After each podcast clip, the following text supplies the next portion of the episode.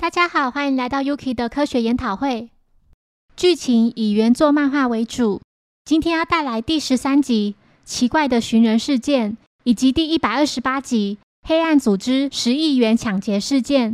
对应漫画是单行本第二卷第十三到十六话。抢劫、绑架、杀人，这些犯罪案件怎么从来没有减少过呢？柯南一边看着报纸，一边念着。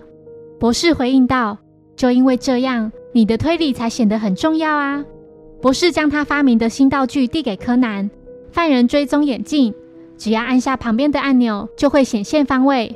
再加上发信器，只要是半径二十公里以内，不管目标在哪，都能一清二楚。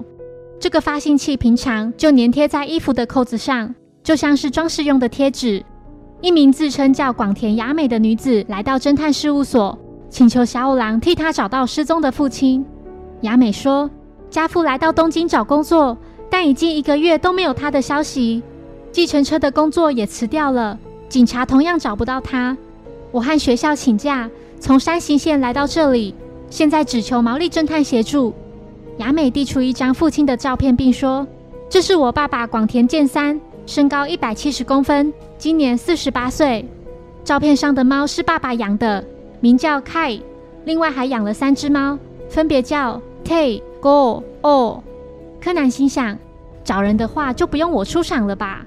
如果是装发信器，应该很快就会找到了。柯南原本想把发信器粘在小兰身上，但因不小心滑倒，发信器竟然粘到雅美的手表上。之后，小五郎四处打听广田健三的消息。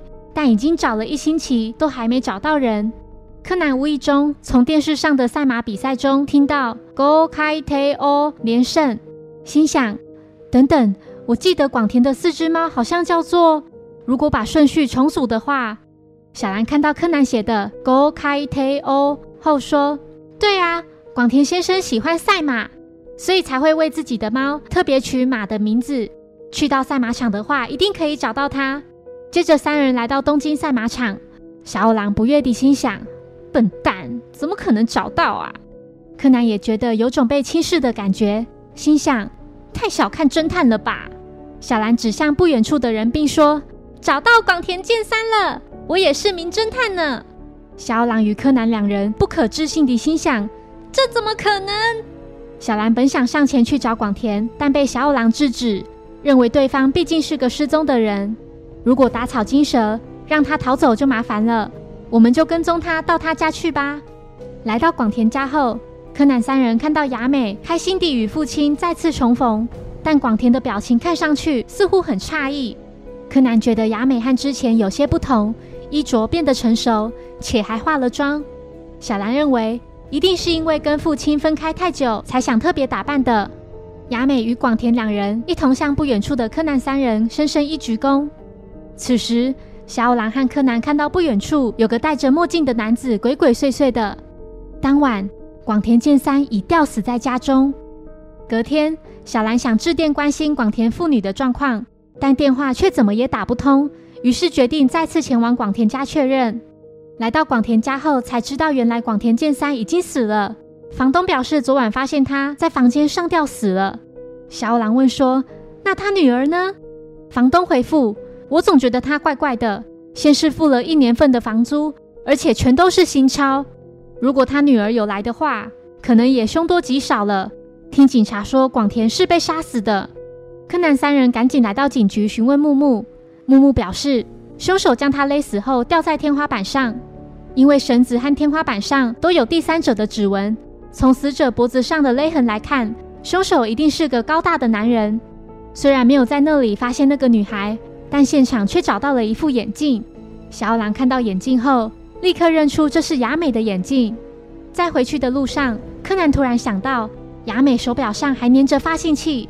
他从追踪眼镜看到目标还在移动，循着线索来到一间小钢珠店。柯南在店内撞到一名非常高大的男子，男子把柯南赶了出去。追踪眼镜也在这时没电了。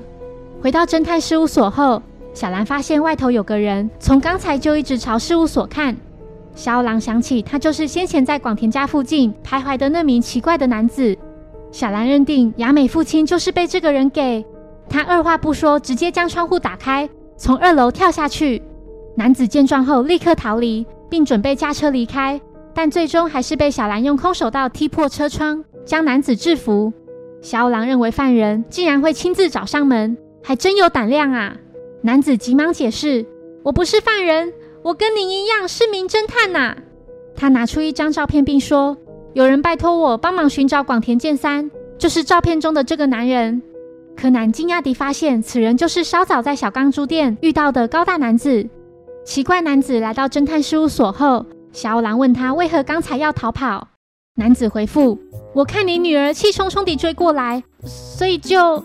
我从小就很胆小，会戴太阳眼镜也是为了不让凶手看不起我才戴的。”小狼无理地直接将男子的眼镜拿下，他的眼睛非常可爱。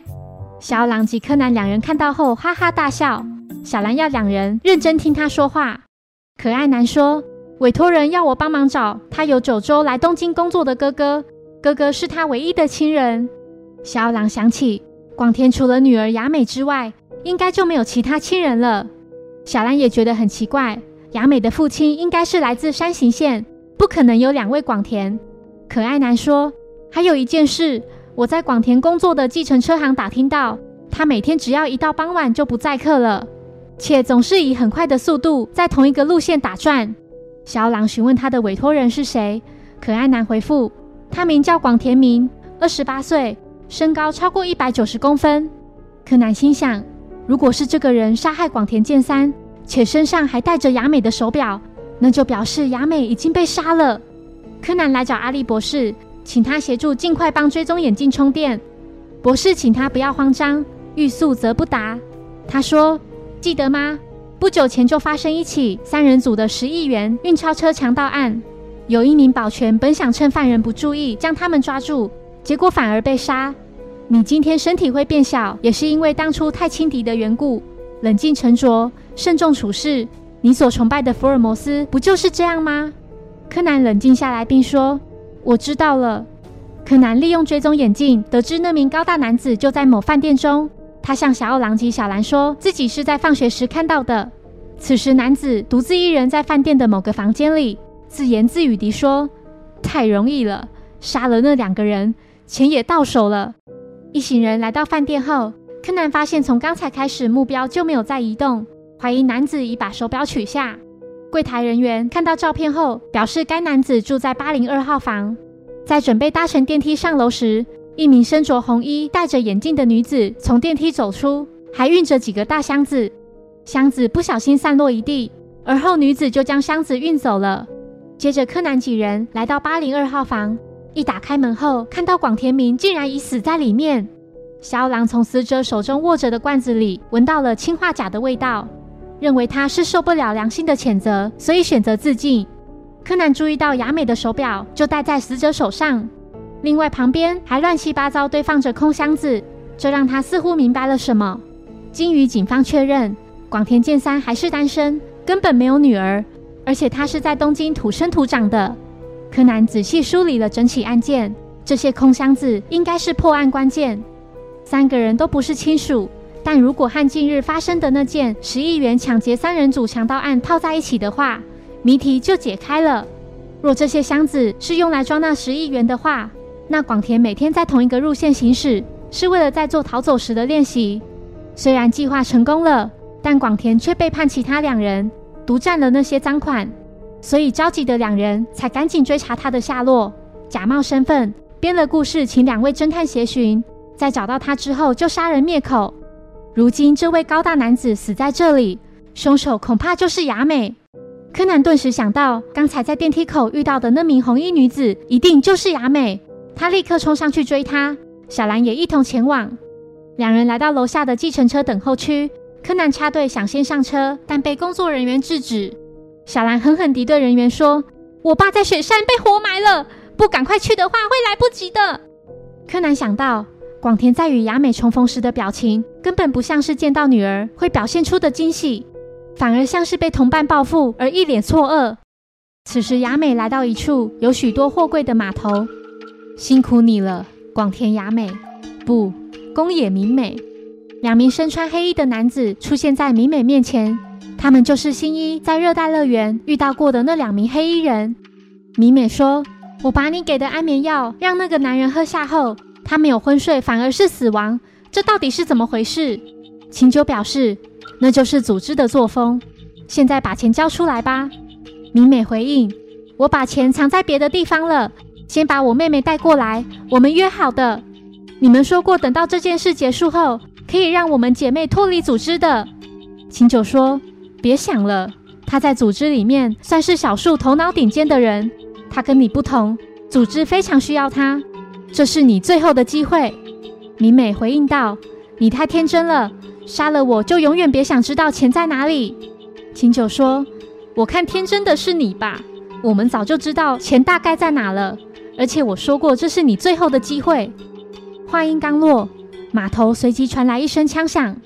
柯南与小兰赶到后。两名黑衣人早已逃之夭夭，只剩中弹的明美坐倒在地上。柯南请小兰赶紧去叫救护车。明美问柯南怎么知道自己在这里。柯南回复：“是因为发信器不小心粘到你的手表上，然后在电梯里碰到你带着一大堆行李，就知道那十亿元是你抢的。”明美难以置信从这个小孩口中所说的话。他问柯南到底是谁？柯南回复：“江户川，不。”工藤新一是个侦探。米美说：“我的手表是广田明在用力勒死广田健三时，因其反抗而弄坏了他的手表，所以事后才把自己的送给他。到头来，我还是难逃组织魔掌。那是个神秘而巨大的组织，我是最基层的成员，充其量也只知道组织的代表色为黑色。